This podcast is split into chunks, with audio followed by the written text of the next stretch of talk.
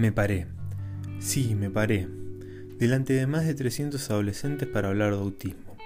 Aunque a mí me hubiese gustado hablar de inclusión, de la riqueza de convivir en diversidad. Sí, me paré y jugué. Jugamos. Jugamos hasta que me paré. Me paré justo enfrente de él. Y cuando me paré frente de él, que perdió, me acerqué.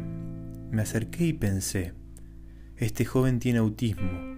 Le di el pañuelo y me alejé. Me alejé sin saber, sin saber que él no sabía.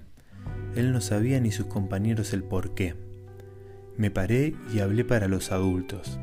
Me paré frente a los adultos y les conté que había conocido a un joven, a un joven con autismo, sin saber por qué. En esa charla estaba la madre, que esperó hasta el final, para acercarse y agradecerme, preguntándose por qué.